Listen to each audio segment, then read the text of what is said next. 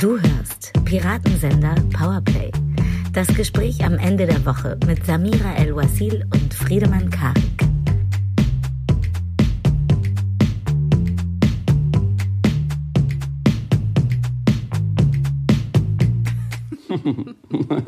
Wenn ihr das hier hört, dann habt ihr es ähnlich wie der vergiftete Kürbis im Weißen Haus fast geschafft. Also die Woche in dem Fall. Das ist der Piratensender Powerplay und an meiner Seite ist wieder der Brain Game, das schnellste Hirn diesseits des Mississippi, die kognitive Concorde. Vergesst AOC, hier ist SEO, Samira El-Uazil. Sehr schön, das gefällt mir gut. SEO. Du gerne. Er ist der Sherlock Down, die Impfpflicht am Ende des Tunnels. Und er ist der Einzige, der mager wirklich als das Gaga enttarnt, dass es doch die ganze Zeit war. Mir virtuell gegenüber sitzend, Friedemann Karik. Guten Morgen. Guten Morgen. Es ist, äh, wir, wir tauschen irgendwie die, die Tage und Zeiten, zu denen wir aufnehmen. Irgendwie würfeln wir inzwischen aus. Ähm, Disclaimer, es ist Freitagmorgen, glaube ich, wenn ich richtig liege. In diesen Zeiten, in diesen Grauen, kommt man ja mit den Wochentagen manchmal durcheinander. Das heißt, alles, was heute vielleicht noch passiert, haben wir halt nicht in der Folge, aber jetzt könnt ihr euch danach dazu googeln. Es ist also fast Wochenende, wir sind quasi kurz davor, uns selbst in die Freizeit zu impeachen. Aber wir wollen natürlich noch ein bisschen Zeugnis ablegen zu dieser Woche, die zum Glück etwas ruhiger war, wobei natürlich solche Worte wie ruhig oder ruhiger bei 1000 plus Covid-Toten täglich in Deutschland und immer noch einem wahnsinnigen Rechtsextremen als US-Präsident eigentlich äh, sind eigentlich alles Euphemismus für doch ein mittelmäßiges Chaos. Ähm, worüber sprechen wir, Samira? Was war diese Woche besonders wichtig? Äh, das Gefühl der großen Vorfreude, dass es nur noch fünf Tage sind und dann ist sie vielleicht vorüber die längste, die längsten vier Jahre des Gaslightings. Wir sehen schon, dass die Umzugskartons aus dem Weißen Haus getragen werden. Die Frage ist jetzt nur, kehrt der soziopathische äh, kehrt das soziopathische Selbstbräuner-Testimonial eventuell 2024 zurück. Das ist natürlich abhängig vom Impeachment-Verfahren. Darüber wollten wir sprechen. Und außerdem, du hattest es angedeutet, Corona. ja. Ich will es gar nicht, ja, ich, es will, ich will es gar nicht großartig umschreiben. Wir sind mittendrin, wir wissen es alle, wir merken es alle. Und ähm, ich, ich, ich könnte jetzt nur entweder in Hyperbeln oder Euphemismen verfallen oder sonstige ornamentale Umschreibungen, aber es ist einfach ja. Corona. Dann lieber elliptisch einfach nur ein paar Wörter äh, droppen. Äh, es geht natürlich um Mutanten, Schmutanten, um die äh, sich mhm. aufbauende dritte Welle, um exponentielles Wachstum und magisches Denken dagegen und was der Wirtschaftsfetischismus für uns tun kann. Darüber äh, sprechen wir natürlich auch. Mm, und ich glaube, wir fangen mit ein paar sehr vielen Fragen an, weil obwohl wir ja sehr viel auch schon wissen, was für eine Woche, vor einer Woche im und am Kapitol passiert ist, glaube ich, versucht man immer noch genau rauszufinden, wer hat was geplant, wer hat wem geholfen. Mhm. Haben Republikaner wirklich ein paar von den Terroristen morgens noch durchs Kapitol geführt, haben Polizisten sie dann später reingelassen und wirklich quasi die Türen aufgemacht, gemacht, gab's, war es ein Inside-Job, haben Polizisten die Panic-Buttons von demokratischen Abgeordneten demontiert, damit sie keine Hilfe rufen können. Hatten die Angreifer Kabelbinder dabei, um Geiseln zu nehmen? Und wenn ja, was hätten sie dann getan? Was war wirklich ihr Plan? Wie viel Plan hatten sie überhaupt? Wie schlimm wäre es geworden, wenn nicht, ja, was eigentlich, was ist eigentlich nicht passiert? Also, wieso haben sie eigentlich das Kapitol relativ friedlich dann wieder verlassen? Wieso eine verehrte Rentnertruppe, die äh, dann doch aus Versehen über eine Absperrung geklettert ist? Wieso haben sie sich so sicher gefühlt, dass sie alle ihr Gesicht gezeigt haben? Ähm, und wie viele von ihnen werden jetzt verhaftet? Wir hoffen natürlich auf 100 Prozent. Ähm, und alle diese Fragen werden so nach und nach eingekreist. Ich finde es beeindruckend, äh, welche Crowd-Recherche da gerade läuft, dass wirklich sehr viele Leute äh, sich zusammentun, koordiniert im Internet, über Twitter und wie auch immer und mhm. versuchen, diese Leute zu identifizieren und dann auch wirklich die Namen ans FBI geben und die dann auch verhaftet werden, dass sie auf No-Fly-Listen sitzen. Also dass das Internet sozusagen, wenn man sagt, da ist einmal die Kommentarspalte herausgeklettert und hat das Kapitol überrannt, jetzt übernimmt die andere Hälfte des Internets und versucht sie dingfest zu machen. Ähm, das ist, um mit etwas Hoffnungsvollem einzusteigen, finde ich gerade, ja, es hat eine Schönheit, oder? Wie findest du das, wenn man immer wieder sieht, dass so ein, ein Nazi nach dem anderen, ach, der Typ mit dem Auschwitz-Camp-Pulli und so, dann doch jetzt einfach juristisch das erfährt, was, was er verdient hat. Oder wie siehst du es? Das ist total faszinierend, weil es vermutlich der am besten dokumentierteste und videografisch festgehaltenste Putschversuch ist unserer Mediengeschichte.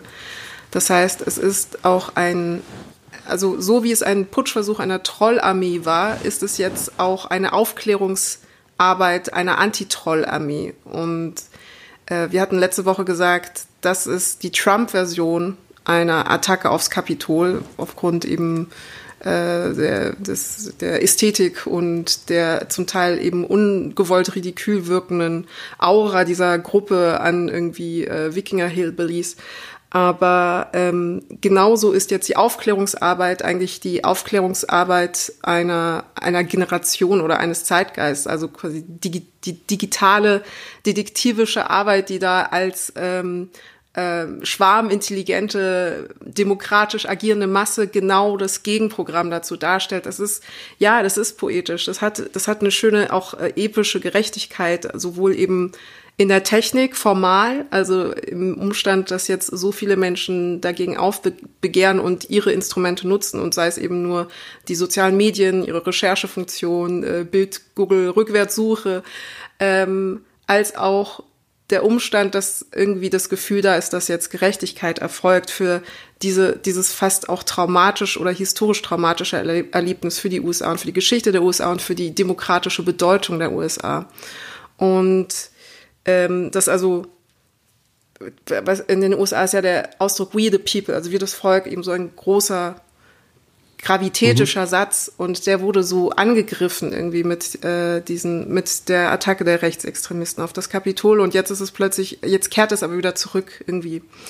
Zumindest das jetzt das gefühlige die gefühlige ähm, Interpretation der Ereignisse meinerseits. Was ich aber überlegt hatte ist natürlich diese ganzen detektivischen Arbeiten, die jetzt erfolgen. Viele sind sehr erfolgreich und gut, aber vieles ist natürlich auch ein Spiegel von detektivischer Arbeit, die im Internet gerne gemacht wird. Also da wird auch schnell ins Spekulieren verfallen.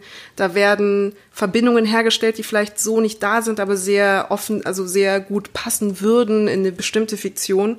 Und manchmal habe ich natürlich den Eindruck, dass da als Gegenprogramm in eine andere Erzählung gerne reingefallen wird. Also aus dem Wunsch äh, nach Gerechtigkeit äh, und in einer Form von total berechtigter, in diesem Fall berechtigter ähm, demokratischer Selbstjustiz sozusagen, dass man zu dankend ähm, jede Form von passender Geschichte annimmt, auch wenn sie vielleicht fast in was Neues, Konspiratives mhm. abdriften könnte. Ja. Die Worte will ich aber mit Bedacht, weil ich das natürlich nicht unterstellen will. Also ich sage nicht, das sind jetzt auch Verschwörer oder ähm, Verschwörungserzähler, nur weil sie sagen, aha, hier sind die Bilder von einem Kabelbinder und deswegen äh, ist das genau so. Aber also man, also wir sind nach wie vor natürlich zivile Bürger, ja. die dann versuchen, eben die roten Fäden irgendwie zusammenzustellen. Und das finde ich dann manchmal auch ein bisschen gef nicht gefährlich, aber ich glaube, es, es, irritiert mich dann trotzdem. Ich wollte Form. dich gerade fragen, ob du ein Beispiel hast für so eine Geschichte, die, die gegengestrickt wird. Und dann hast du die Kabelbinder mhm. nochmal erwähnt, weil das war für mich auch so äh, ein Punkt, wo ich gemerkt habe, es ist natürlich verführerisch, würde ich es nennen daraus mhm, aus einem Indiz, es ist ja kein Beweis oder Beleg, es ist ein Indiz, es ist ein Hinweis, daraus eine Geschichte zu stricken und vor allem, dass ich von Deutschland, von meinem Laptop aus, dann quasi mhm. in den Kopf dieser, ja, so viel kann man sagen, sehr anders als ich denkenden und agierenden Menschen mich hinein teleportiere durch das Medium Kabelbinder und sage, ja, sie wollten Geisel nehmen und sie hätten sie hingerichtet und sie hätten Schauprozesse geführt und sie, sie säßen jetzt noch im Kapitol mit Nancy Pelosi als Geisel und würden die USA erpressen. Das ist natürlich ein Dominoeffekt mhm. an Narrativ, von dem ich gar nicht, wo ich gar nicht sagen will, die einzelnen Bausteine sind falsch, aber wo mhm. du völlig richtig sagst, wir müssen, glaube ich, als Gegenseite immer wieder uns daran erinnern, dass wir aufgrund von hieb- und stichfesten Belegen arbeiten und, und denken.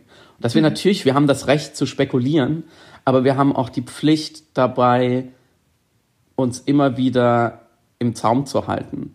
Und das ist eine Form von Michelle Obamas When They Go Low, We Go High, die ich, die mhm. ich auch unterstütze, wo ich auch ähm, vorsichtig wäre, zumal ja äh, die Gegenseite uns sowieso völlig überlegen ist darin, wenn man es jetzt mal so dichotomisch mhm, sehen genau. will oder, oder äh, schwarz-weiß. Natürlich die Spekulationen oder die, die Schutzbehauptungen oder die Ausreden oder die Lügen, dass die Antifa das alles agitiert hätte.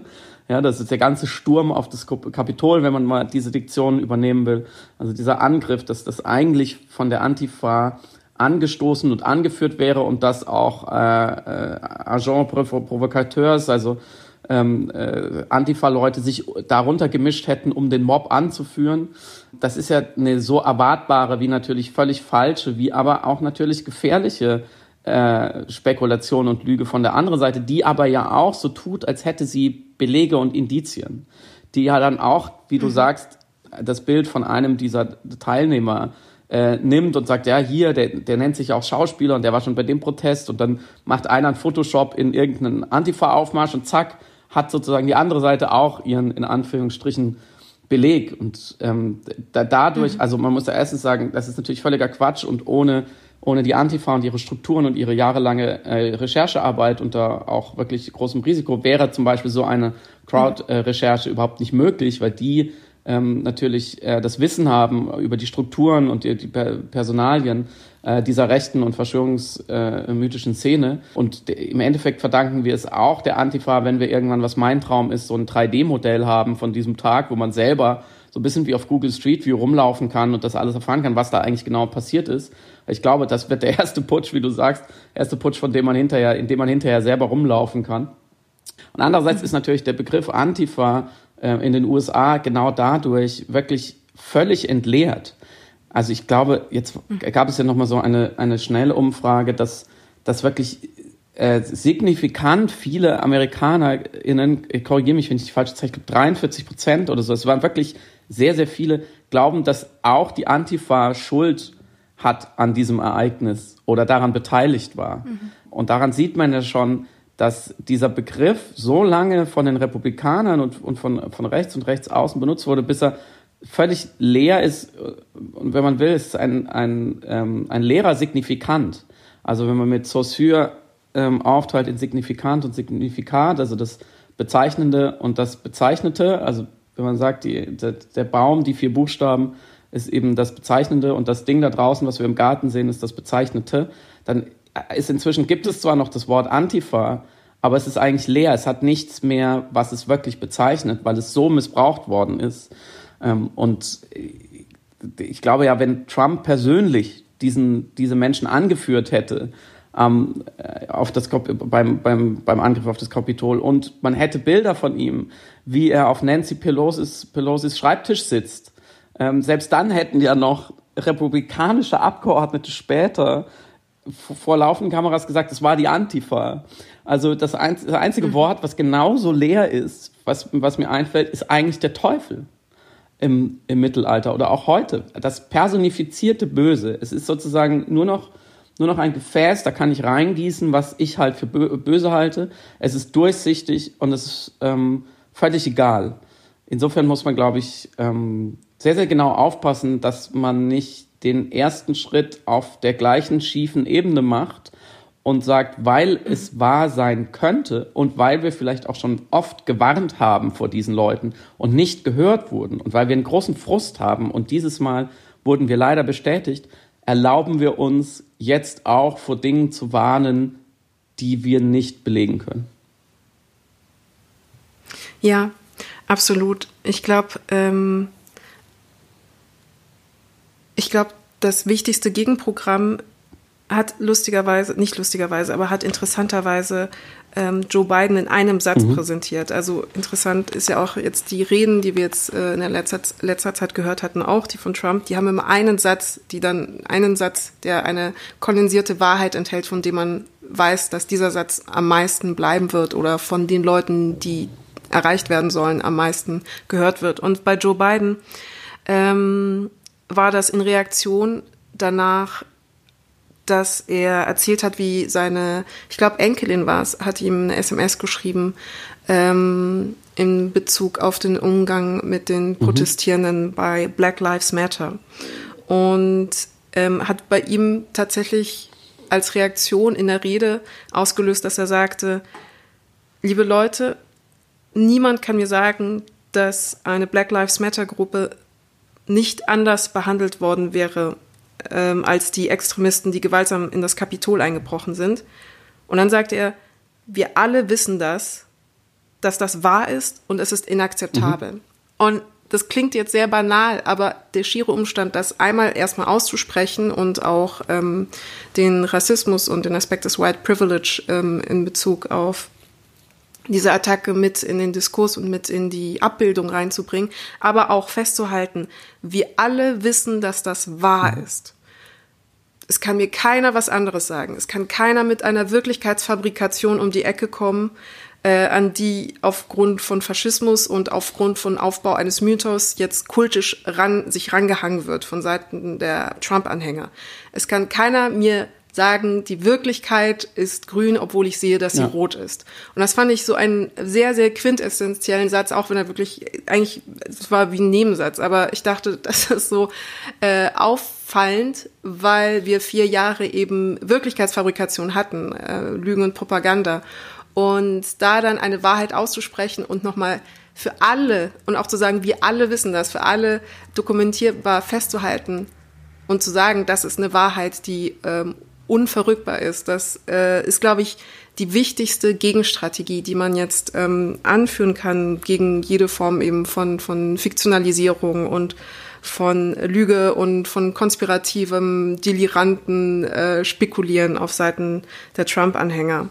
Und ich glaube, ich hatte auch einen Moment, wo ich irgendwie begriffen habe, weil ähm, viel war, also viele Diskurse gingen auch um den Aspekt eben der Meinungsfreiheit, auch dahingehend zum Beispiel, ob Trump jetzt äh, gesperrt, äh, gesperrt werden sollte, ob das der Meinungsfreiheit entspricht, ähm, die in den USA nochmal auf eine ganz andere Art und Weise verteidigt wird als Aspekt des Free Speech. Mhm.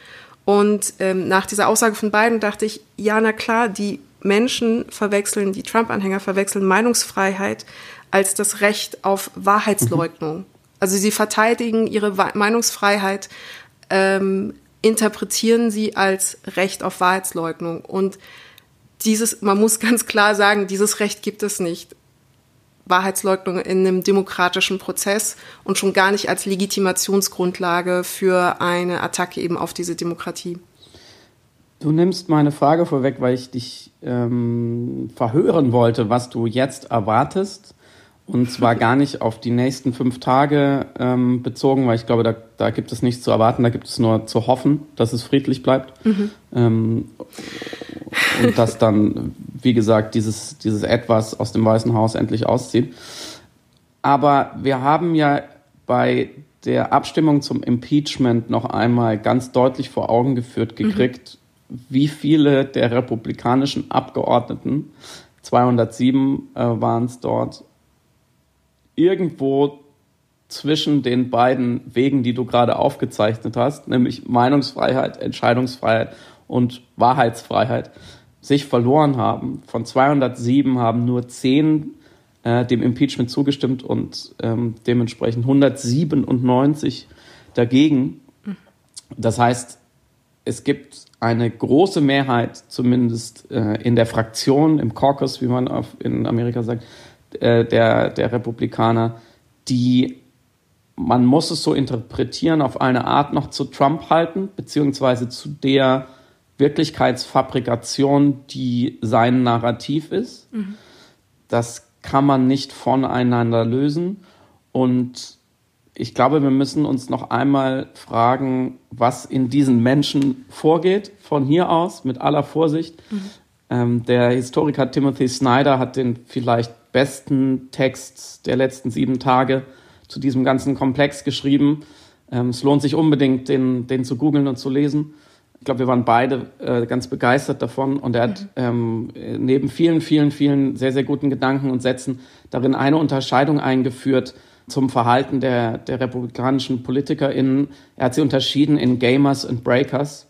Ganz kurz zusammengefasst sind die Gamer die, die versuchen mit diesem chaotischen Zustand, diesem Präsidenten, diesem Rechtsdrift, diesen Kämpfen zwischen den Lagern, diesen Unruhen möglichst viel Gewinn zu machen. Sie spielen also, sie sehen ihren eigenen Vorteil darin, sie sind opportunistisch bis ins Mark und gehen dafür zur Not auch über Leichen. Mhm. Und andererseits gibt es die Breakers, die wirklich daran glauben, dass das System kaputt gemacht gehört und die sich für ein danach, was auch immer das sein könnte, zum Beispiel einen Autoritarismus unter Trump, die besten Chancen ausrichten, weil sie eben zu seinem Lager gehören. Und beide Fraktionen ähm, waren unter großer Beobachtung, dass die Breakers sich nicht abkehren würden, hatte man eigentlich erwartet. Aber dass von den Gamers auch so wenige ähm, sich gegen Trump wenden, war dann doch wiederum, man möchte es fast nicht benutzen, das Wort, aber auf eine Art enttäuschend.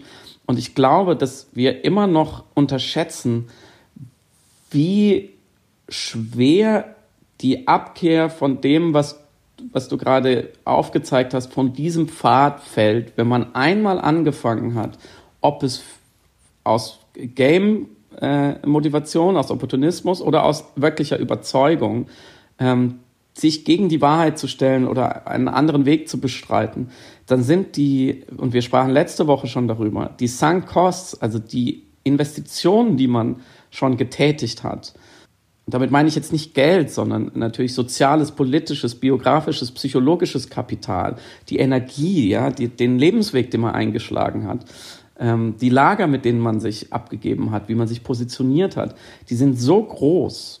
Man hat so viel investiert, ähm, dass eine Umkehr sehr, sehr schwer erscheint, selbst wenn der US-Präsident einen Angriff eines gewalttätigen Mobs auf des, die eigene Kammer, auf das eigene Parlament äh, anregt und man fast gekidnappt äh, oder, oder, oder wie auch immer äh, bestraft wird von diesen, von diesen Angreifern ähm, dafür, dass man da ist. Also, also auch selbst RepublikanerInnen konnten sich ja nicht sicher sein, dass sie nicht auch als Geisel genommen werden. Also selbst wenn die eigene physische Unversehrtheit zur Disposition steht, mhm.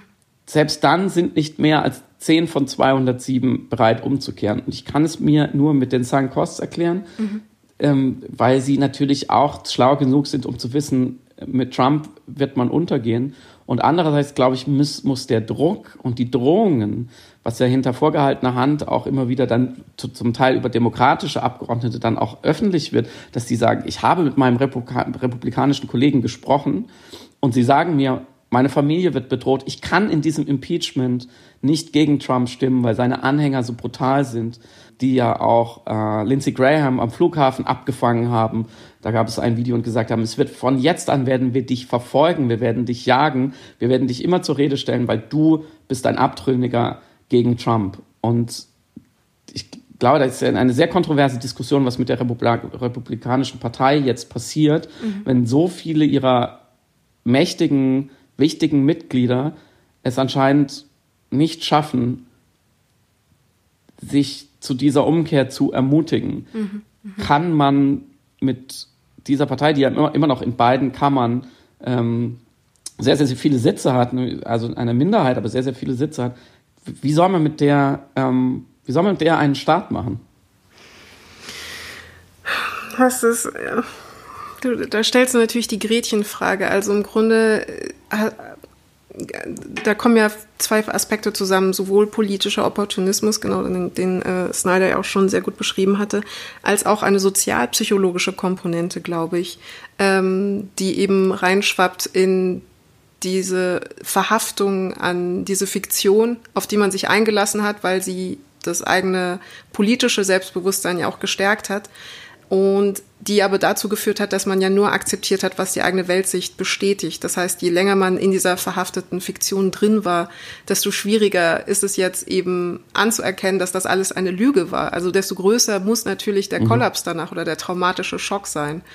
Und der kann also von innen äh, eben sehr viel Widerstand ähm, leisten, aber der kann natürlich auch von außen kommen. Also Kräfte von außen, die sagen, wenn du dich jetzt umentscheidest oder umkehrst, dann ähm, äh, wirst du in irgendeiner Form sanktioniert oder bedroht oder erfährst Gewalt oder was auch immer. Also negative Folgen. Das heißt, die Implikationen sind so, so viel größer, ähm, dass es immer noch angenehmer ist, in der verrücktesten Illusion verhaftet zu bleiben, als eben um, umzukehren. Und ähm, es gibt diese forensische Psychiaterin, ähm, die heißt Bandy X. Lee, die hatte eine Gruppe von Psychologen, Psychiatern und Sozialpsychologen angeführt, um äh, Trumps geistige Eignung für das Amt irgendwie einzuschätzen und hatte das Buch damals rausgebracht, ähm, 27 Psychiater über die, den geistigen Zustand des Präsidenten.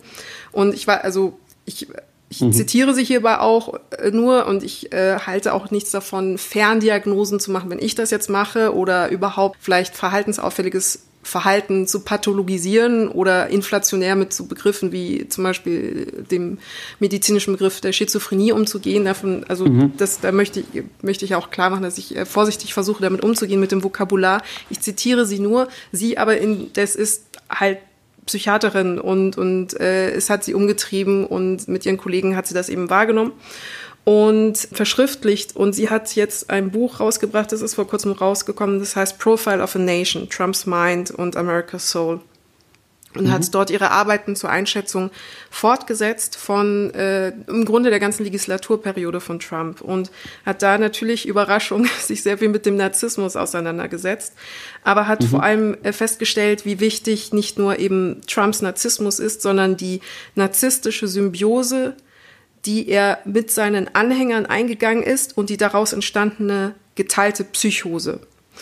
Mhm. Und narzisstische, die narzisstische Symbiose die dort erfolgte, war, sie nennt es eben ein Schlüssel-Schlüsselloch-Prinzip, weil sie auf, sie nennt es eben Entwicklungswunden traf. Entwicklungswunden meint also die, ähm, die Verstörungen, die Entfremdungen, die Verletzungen, die Entwürdigungen oder welche Form von relativer ähm, negativer Wahrnehmung der Welt, die Trump-Anhänger in irgendeiner Form, und das meint natürlich auch dann Re Republikaner, die sich irgendwie irgendwelcher Deutungshoheiten beraubt fühlen oder ähm, die Angst haben um das Verlust ihrer Privilegien und so weiter, also deswegen relativer negativer Wahrnehmung über die Welt erfahren haben und diese Entwicklungswunden, die sie also erleben, wie gesagt, relativ aus ihrer Sicht, sind natürlich privilegiert, ähm, war so fantastisch kompatibel mit einem Anführer, der die ganze Zeit nach Bewunderung hungert, äh, um mhm. seinen eigenen Mangel an Selbstwert zu kompensieren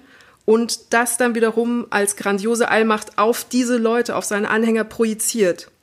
Es war so eine mhm. Art toxische Win-Win-Situation für beide. Also jemand mit einem negativen, mit einem niedrigen Selbstwert und eine Gruppe mit Men oder eine Gruppe von Menschen, die Angst hat, um ihren gesellschaftlichen Wert und beide kommen aufeinander ineinander projizierender Weise und haben sich dann verzahnt in eben genau dieser Fiktion und dieser Illusion. Das heißt, wir müssen anerkennen, dass es tatsächlich auch Republikaner gibt, die 100% überzeugt sind nach wie vor von dieser Symbiose, von dieser, sie nennt es eben Psychose, geteilte Psychose, die daraus entstanden ist.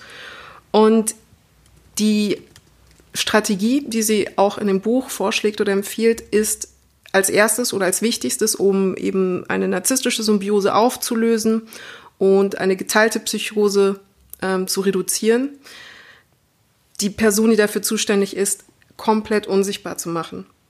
Und mhm. deswegen finde ich es so äh, fast ja programmatisch, dass jetzt eben alle Kanäle, also intuitiv haben die ähm, Multiplikatoren, soziale Medien und Medien äh, das Richtige gemacht, ihm alle Megafone wegzunehmen, ihm alle Kanäle ähm, zu, also ihn zu deplatformen und zu sagen, mhm. äh, wir schneiden jetzt den Kopf dieser Bewegung sozusagen ab und hoffen dann darauf, dass wenn dieser Anführer nicht mehr da ist, ähm, die ganzen Anhänger sozusagen ohne ohne die Bienenkönigin kom komplett kopflos äh, sich aus dieser aus dieser kollektiven Halluzination ähm, hoffentlich befreien. Und das ist jetzt auf sozialpsychologischer Ebene die Empfehlung, die strategisch geäußert wird. Jetzt zum Beispiel eben von Lee. Aber ich weiß eben nicht, ich, also ich fand das sehr interessant und spannend und auch nachvollziehbar, aber ich weiß nicht, was das mit einer, ich weiß nicht, was die Reaktion daraus sein wird, genau. Weil der Schock, mhm. also es wird auf jeden Fall ja dann ein Schockmoment da sein. Es wird ja ein Moment der Erkenntnis da sein, der ähm, der inner, sich innerlich gewalttätig anfühlen muss und wird. Und ich habe persönlich tatsächlich Angst, dass sich das in irgendeiner Form externer Gewalt kanalisieren könnte. Jetzt nicht natürlich bei den Republikanern, aber schlussendlich am 20. Januar teile ich deinen Optimismus, dass es so ganz friedlich ablaufen wird, nicht. Und noch als kleine Fußnote, interessanterweise, ähm, ich weiß nicht, hast du Designated Survivor gesehen? Mit Jack Bauer, dem Jack Bauer Darsteller, dessen mm -mm, Namen. Ähm, die ist auch nicht so, also ist nicht die beste Serie der Welt, aber kann man ganz gut weggucken. Es geht einfach darum, dass äh, der Präsident stirbt und dann muss ähm, ein der und und der Vize auch und dann äh, es gibt immer einen designated survivor, also jemand, der dann auserkoren ist, dann diese Rolle zu übernehmen und das ist dann äh, äh, Held wieder Willengeschichte. Also die Person, die mhm. das dann machen muss, ihm der Jack Bauer Schauspieler ähm, ist dann plötzlich Präsident der Vereinigten Staaten, muss damit umgehen lernen und oh, er wächst in die Welle, Re, äh, Rolle hinein und aber weil er mhm. so out of establishment geht er Probleme ganz anders an und hat die Probleme der Amerikaner viel besser verstanden und ist voll der coole Präsident dann, aber dann gibt's halt in jeder Folge irgendein Problem. Es ist eigentlich super überschaubar, kann man wie gesagt ganz gut so beim ähm, Aufräumen anschauen oder laufen lassen. Und mhm. es gibt dann aber eben einmal ähm, eine Attacke aufs Kapitol in einer Folge und ähm, die geht dann, es passieren Dinge. Und es gibt dann in, äh, danach eben eine Attacke an, äh, an der Inno, äh, Inauguration Day. Und meine Horrorvorstellung ist tatsächlich, dass Menschen, die sowieso in Fiktionen denken und leben und sowieso eine sehr cineastische Wahrnehmung mittlerweile mitnehmen oder eine sehr serielle Wahrnehmung ihrer Umgebung mitnehmen, tatsächlich versuchen dann die Sachen, die sie dort auch wahrnehmen und sehen, zu reproduzieren. Und nein, das ist keine kulturpessimistische Aussage im Sinne von, man sieht Gewalt und deswegen reproduziert man sie oder Videospiele führen zu Gewalt, das, so meine ich das nicht. Aber weil sowieso schon die ganze Zeit in popkulturellen Codes gedacht wird äh, und äh, so, man nicht mehr unterscheiden kann, ob die Simpsons Sachen prophetisch zitieren oder ob die Leute die Simpsons zitieren, äh, kann ich mir total vorstellen, dass jemand denkt, er ist Jack Bauer äh, und muss jetzt nochmal eben ähm, diese eine Folge nachstellen. Ja, so viel zum Optimismus, Pessimismus, ja. Horizont. Ich, ja, ich, ich weiß, ja, hoffen wir, dass es niemand tut. Ich weiß noch, dass wir letzte Woche drüber sprachen und ich gesagt habe, ich hätte so eine, ich hätte so einen, so einen Massenaufstand nicht erwartet. Ich hätte eher so diese einzelnen Irren, darf man in dem Fall, glaube ich, sagen, ähm, die die Waffe in die Hand nehmen, hätte ich eher erwartet. Mhm. Ich, ich, ja, ich hoffe, wie gesagt, ich hoffe, es, es bleibt friedlich. Die letzten sieben Tage, glaube ich, hat man gemerkt, dass der Nachhall dieses Ausbruchs und dieser Bilder, glaube ich, stark genug war, dass alle auf die eine oder andere Weise sich beruhigt haben. Mhm. Äh, ich hoffe, es geht weiter.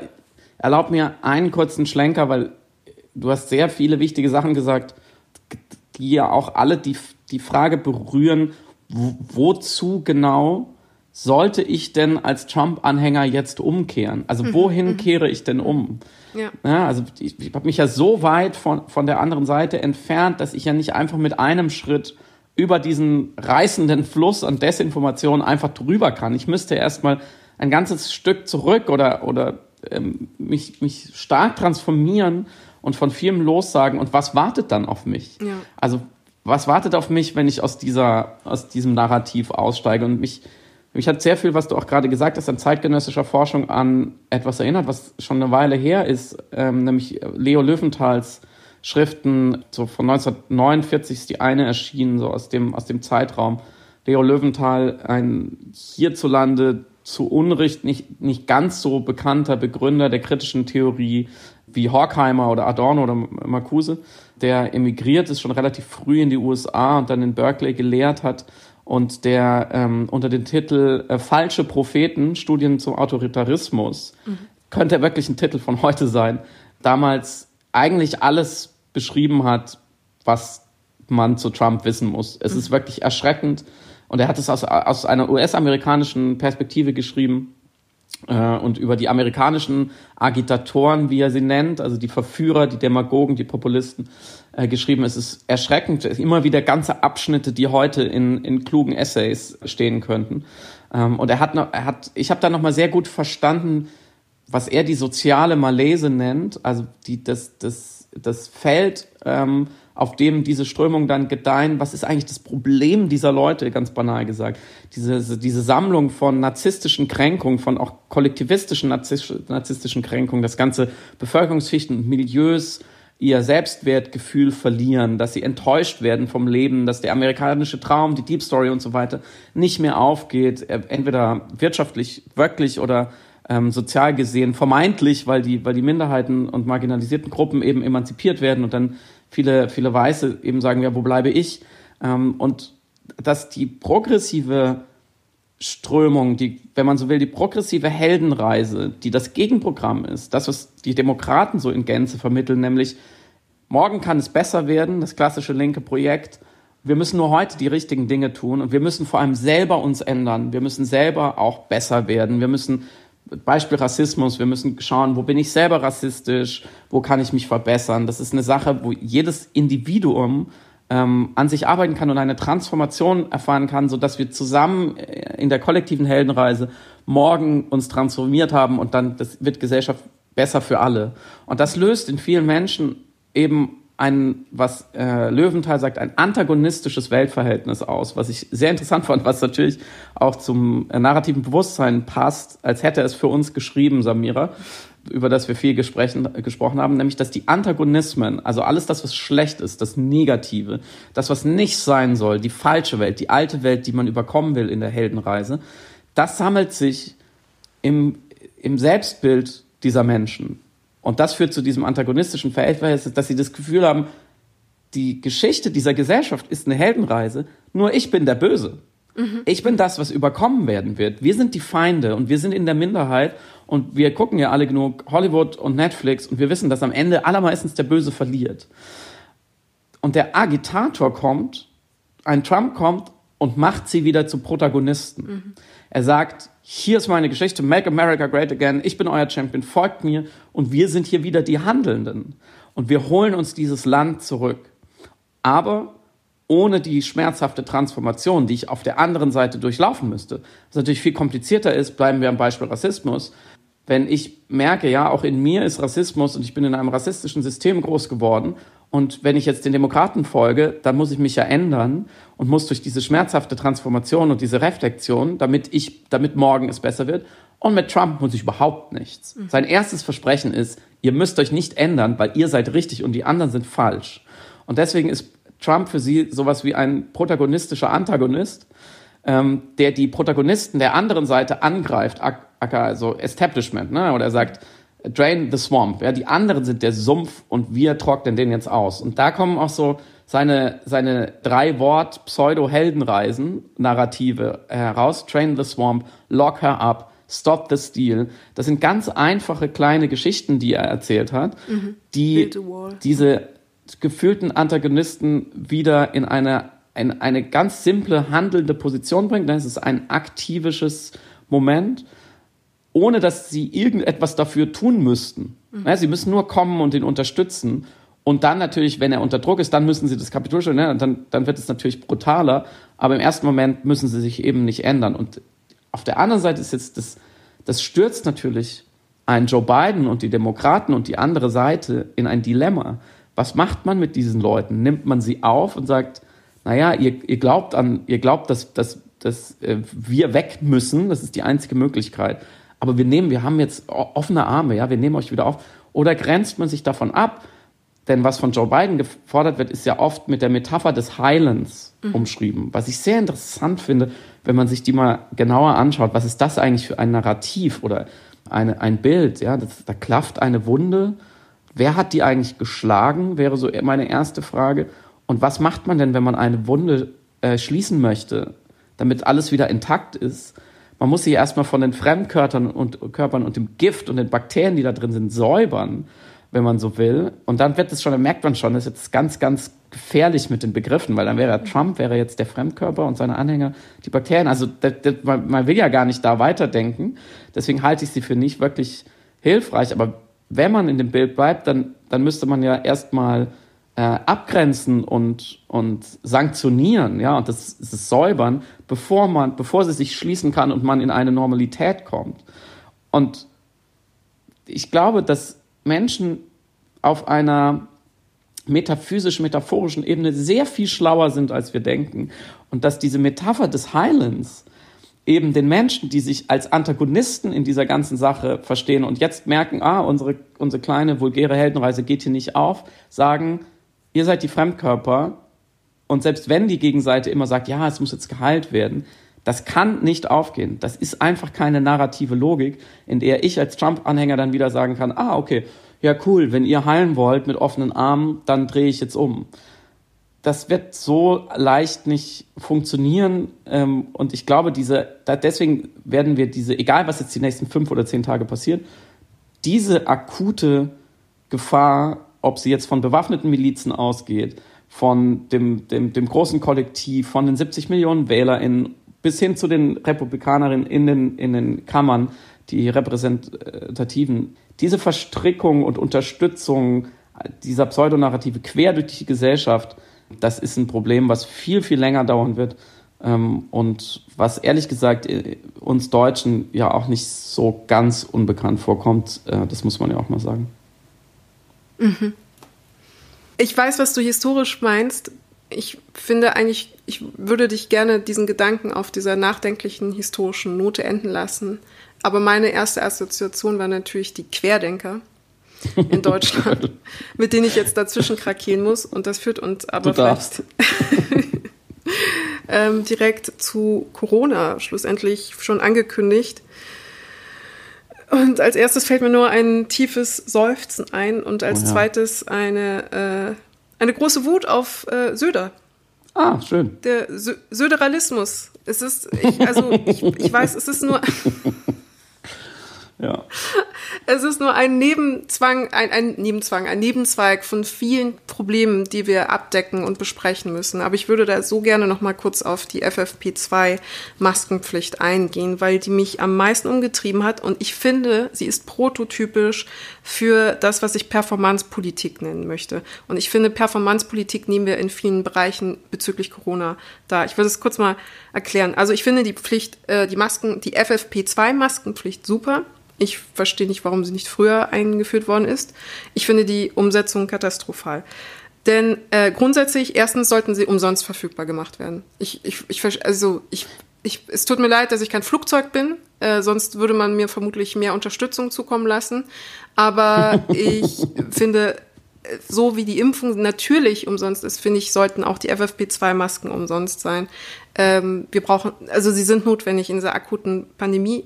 Zweitens ähm, diskriminieren wir einkommensschwache Haushalte damit. Und bitte jetzt nicht argumentieren mit, ja, die zwei Euro kann sich jeder leisten. Das sind Einwegmasken. Ähm, und bevor wir jetzt anfangen, uns im Internet gegenseitig zu erklären, wie man die irgendwie verlängern kann in ihrer Haltbarkeit, indem man sie fünfmal in den Backofen tut oder so Nagelhangsysteme aufbaut mit Wochentagen, ähm, muss festgehalten werden, dass die Sachen zum Teil als Paket gekauft werden, also zum Beispiel dann 20, 30, 40 Masken. Und das ist dann ein Posten auf einmal von 50 Euro. Und das kann eine einkommensschwache Familie pro Monat nicht ohne weiteres leisten. Das heißt, sie ist dann andererseits darauf angewiesen, vielleicht kleinere Packungszahlen zu kaufen, wo es dann nur die zwei, vier, sechs Euro sind, äh, die dann aber im Endeffekt auf Dauer wiederum teurer sind. Das heißt, so oder so, äh, es ist, es ist einfach ist es einfach mega unfair. Es ist nicht zu Ende gedacht und mega unfair. Und zu dem nicht zu Ende gedacht, ähm, ich finde den Satz von Söder, auch jeder soll selber einen Beitrag leisten können in diesem Bereich. In Anbetracht astronomischer Unterstützung von Lufthansa und eben dem Umstand, dass es einkommensschwache Familien äh, doch tatsächlich mitnimmt, so eine Ausgabe zu haben, finde ich so einen Satz unfassbar zynisch und auch symptomatisch dafür, wie immer wieder versucht wird, irgendwie die Verantwortung von dem eigenen, von den eigenen falschen Entscheidungen oder vom eigenen Fehlverhalten politischer Art ähm, auf den einzelnen Bürger abzulenken und das Narrativ wieder zu verschieben auf die Selbstverantwortung, die Eigenverantwortung. Jeder soll seinen Beitrag dazu leisten. Ja, mache ich gerne, aber bitte macht die fucking Masken für alle verfügbar und umsonst. Ich konnte in Echtzeit dabei zuschauen, wie die Masken online immer teurer wurden, wirklich in Echtzeit, minütlich. Also wir haben dann natürlich dann auch geschaut und äh, nicht bei Amazon, aber bei anderen Anbietern. Äh, und sie wurden immer teurer und nach einer Stunde waren sie ausverkauft. Mm, Und das alles das ist jetzt ein bisschen, äh, ähm, ich, ich, ich bin nicht sehr gut im Wütendsein, deswegen wirkt es dann oft unkoordiniert, wenn ich es dann mal bin. Aber das alles ist eben prototypisch für die eingangs erwähnte Performancepolitik, weil bei Performancepolitik geht es vor allem um Entschlossenheit. Also es geht um das Performen der Tätigkeit des Beschließens aber nicht um das Beschließen selbst, nicht um die Beschlüsse selbst. Es löst langfristige Probleme immer mit einer kurzfristigen Lösungsgeste, die vor allem resolut wirken muss, aber nicht, also ja, vor allem im Resolutsein irgendwie ihr, ähm, ihr politisches Moment hat, aber nicht in der Lösungsorientiertheit. Und man sieht das auch in anderen Beispielen, wie zum Beispiel Horst Seehofer, dem man sagt, bitte, wir brauchen eine Rassismusstudie innerhalb der Polizei. Die Polizei soll uns schützen. Deswegen hätten wir gerne eine Info darüber, wie äh, rassistisch die äh, Strukturen mhm. aufgebaut sind. Das wäre toll. Und er kommt dann mit einer Rassismusstudie, die, die erheben soll, wie viel Rassismus die Polizisten erfahren im Alltag. Hm. Ähm, oder wie viel irgendwie ähm, negative Erfahrungen die Polizisten im Alltag machen. Das ist eine Geste, die resolut wirken will, aber natürlich kompletter Quatsch ist und nicht zu dem passt, was ja gefordert worden ist. Der Klimawandel lässt sich nicht mit einem äh, Kohleausstieg 2038 lösen und Arbeitslosigkeit und systematische Ausbeutung lassen sich nicht mit einer Mindestlohnsteigerung von 15 Cent lösen. Aber das sind eben alles so performancepolitische Gesten, die nur rein in der vorpreschenden, schnellen, ich mache jetzt mal was, egal, es wird schon irgendwie eine mediale oder politische Wirkung haben, Aktion. Und Söder, und deswegen muss ich Söderalismus nennen, es ist, Söder ist prototypisch für genau dieses, ähm, diese, diese Art von Performancepolitik. Und das war ja eigentlich die Krone des Ganzen, die Impfpflicht. Ähm, aufbauend auf dem Narrativ, dass Pflegekräfte dem, der, dem Impfen gegenüber ähm, nicht positiv eingestellt sind, dass ähm, überdurchschnittlich häufig viele Pflegekräfte angeblich sich nicht impfen lassen wollen. Der Spiegel hatte gestern eine Recherche angestellt, hat festgestellt, dass es keinen repräsentativen Datensatz mhm. gibt, der ähm, diese kolportierte Impfpflicht, äh, Impfverweigerung irgendwie unterstützen könnte. Sie haben bei allen großen Heimen angerufen in Bayern ähm, und recherchiert. Sie haben bei der Diakonie recherchiert, bei der Caritas. Sie haben bei der Staatskanzlei von Söder angerufen, haben gefragt, woher kommen die Zahlen, dass äh, Söder tatsächlich eine Impfpflicht für Pflegekräfte in Betracht ziehen könnte, was man sagen muss, ein riesiger, also medizinethisch ein riesiger Eingriff ist. Und bevor du das in die Diskussion, in die, äh, in die aktuelle politische Debatte reinwirfst als Punkt, musst du quantitativ belegen können, also wirklich, wirklich, wirklich gut begründen können, warum du das in Erwägung ziehst, weil das so ein massives Vorpreschen ist, auch im gesamten Corona-Diskurs. Ähm, die ganze Zeit wurde den Menschen gesagt, die Angst hatten vor dieser Impfpflicht auch äh, Leute aus dem Spektrum der Verschwörungserzähler, aber auch einfach Menschen, die besorgt waren, beunruhigt waren und nicht dem Impfen gegenüber in irgendeiner Form, warum auch immer, ich will das überhaupt nicht einordnen oder ähm, werten, warum auch immer, Angst davor haben. Und diesen Menschen wurde die ganze Zeit gesagt, keine Panik, in Deutschland äh, wird es keine Impfpflicht geben. Und dann kommt Söder und sagt, ja, also ich glaube, eine Impfpflicht für alle Pflegekräfte ist ganz gut. Und dann ist das auch noch auf der komplett illusional, äh, nicht vorhanden seinen äh, Annahme, dass, nee, auf der Annahme von nicht vorhandenen Zahlen, dass Pflegekräfte sich nicht impfen lassen wollen.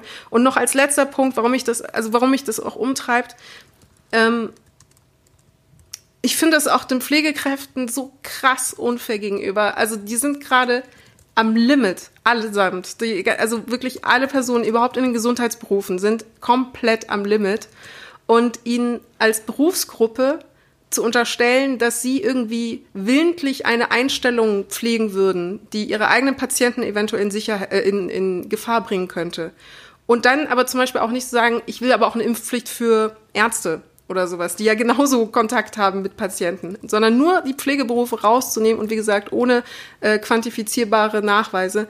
Das, ich finde das auf ganz vielen Ebenen frech, nicht in Ordnung, nicht ethisch und wie gesagt Ausdruck von einfach be bekloppter Performance-Politik.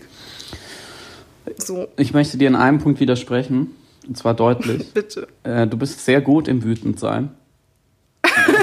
wie du, wie du, und du bist vielleicht doch ein Flugzeug. Also doch in zwei Punkten. Weil du nämlich, wie du nämlich die Land, die, die, die, die Rollbahn der Querdenker, des Querdenkerübergangs aus den USA genommen hast, um abzuheben zu einem Steilflug Richtung äh, Söderalismuskritik, äh, war, schon, war schon ziemlich virtuos.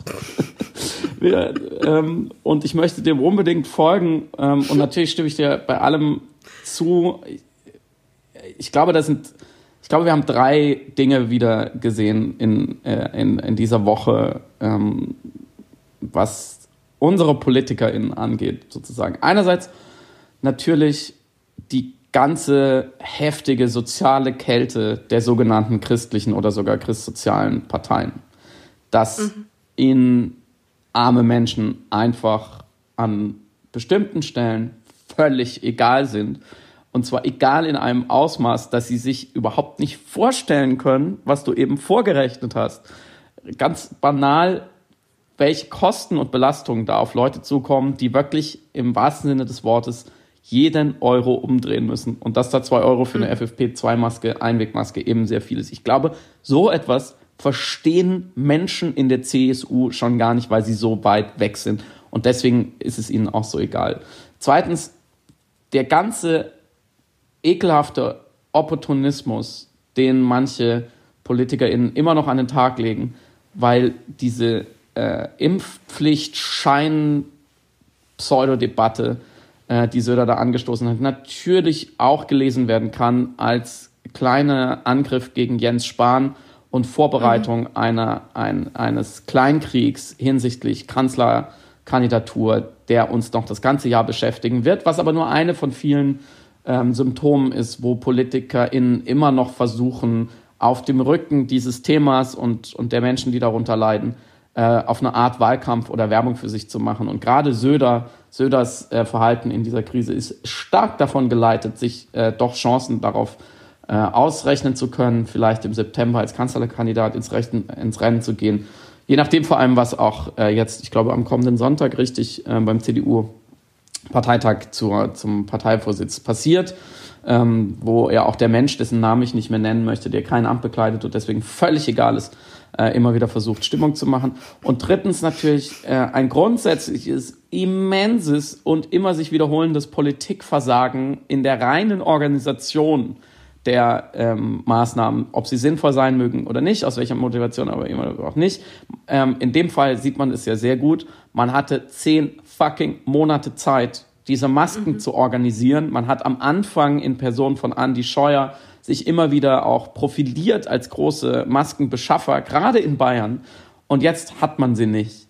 Und ich glaube, das ist einfach auch grundsätzliches organisatorisches Versagen. Und damit äh, sind wir bei einem, einem Punkt, der mir ähm, wichtig ist, gerade weil ich ihn wirklich nur in der Distanz halb erfassen kann, wie groß die Problematik ist. Und das ist, was wir als Gesellschaft den Kindern gerade antun. Familien mit mhm. Kindern und die Kinder tun mir unendlich leid. Ähm, ich glaube, das kann man hier äh, transparent machen. Wir beide haben keine Kinder und das ist auch der einzige Grund, warum wir diesen Podcast überhaupt noch aufnehmen können. Weil mit Kindern im schulpflichtigen Alter, gerade zu Hause, ist es, glaube ich, wirklich richtig schwer. Wir sind uns beide, glaube ich, einig, dass epidemiologisch es keine Alternative zur kompletten Schulschließung gibt. Darüber sprechen wir gleich noch, warum man so wahnsinnig vorsichtig sein muss.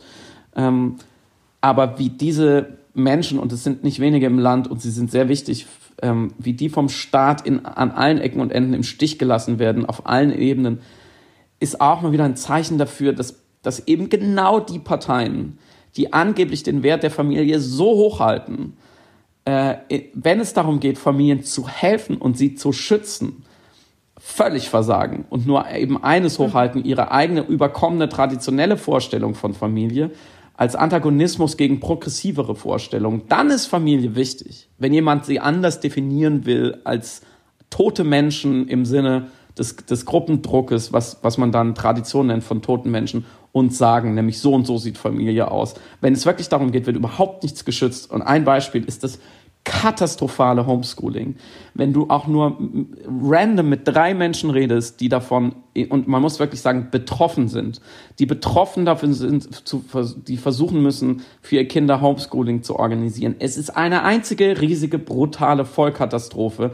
Deutschland ist wirklich, man darf diese Bananenrepublik und Entwicklungsland-Vergleiche nicht ziehen, aber es ist wirklich, als hätten wir vorgestern überhaupt erst Internetanschlüsse bekommen.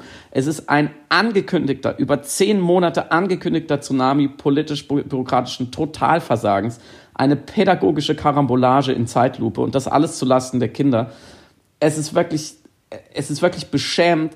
Wir wussten doch die ganze Zeit, dass es gut möglich ist, dass wir in eine Situation kommen, in dem wir zumindest Teile des Unterrichts nicht mehr in Präsenz durchführen können. Wir wussten, dass die Abwägung von Infektionen unter Lehrern und Eltern und teilweise auch unter Kindern Krankheitsausbrüche aufgrund von Unterricht. Wie pervers muss man sein, dass man das noch riskiert?